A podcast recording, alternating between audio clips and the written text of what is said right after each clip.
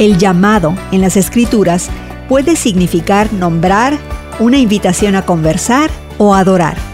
Pero a lo largo del Antiguo y Nuevo Testamento también vemos que Dios a veces llama a personas específicas a una tarea específica en un momento específico. Hoy en la palabra, en Génesis 12, encontramos uno de los primeros ejemplos del llamado especial de Dios, su llamado a Abraham. Este llamado vino en forma de una orden directa para que Abraham saliera de su casa y viajara a un lugar lejano, no revelado. Seguir este llamado requeriría una gran fe, pero el llamado también vino con una promesa. Dios bendeciría a Abraham, de él haría una gran nación, lo protegería y bendeciría a todas las personas por medio de él. La respuesta de Abraham al llamado de Dios fue una obediencia inmediata.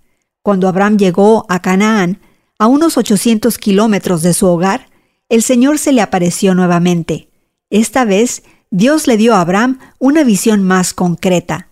Yo daré esta tierra a tu descendencia, le dijo.